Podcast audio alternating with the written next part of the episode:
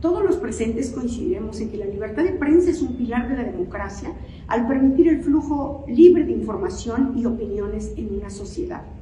En una democracia saludable, la prensa sirve como un vigilante, como un contrapeso crítico al poder, asegurando que los líderes sean responsables y transparentes en sus acciones.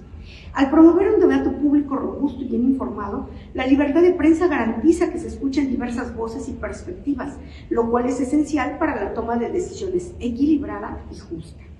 El tema que nos convoca es más que una cuestión de política, es una cuestión de dignidad humana y de justicia social.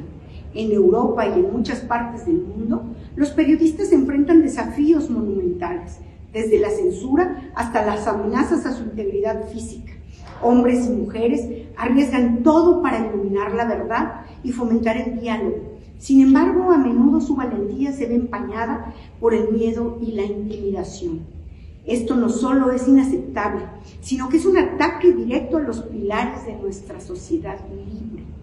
Desde mi perspectiva, proteger a los periodistas no es solo una cuestión de garantizar su seguridad individual, sino de preservar la salud y la vitalidad de nuestra democracia. En México es un reto mayúsculo.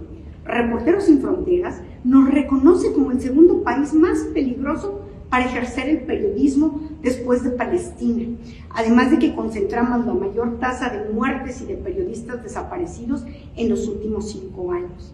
Lo digo con conocimiento de causa, porque además en Tlaxcala, lugar del que soy originaria, para la organización Artículo 19 ya resulta preocupante la violencia continua contra la prensa por parte de funcionarios estatales y municipales. Desde Tlaxcala hasta Estrasburgo, nuestra lucha es una y la misma. Cada ataque a un periodista es un golpe a la transparencia y a la rendición de cuentas. Cada voz silenciada debilita la fuerza de nuestra democracia.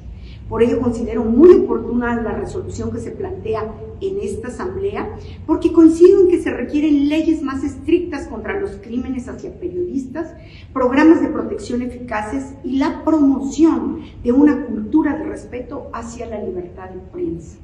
Quiero concluir con un mensaje de esperanza. La libertad de prensa es un derecho que nos pertenece a todos y su defensa es nuestra responsabilidad compartida.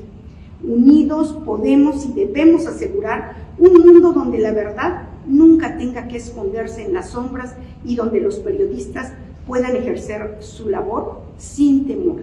Es cuanto.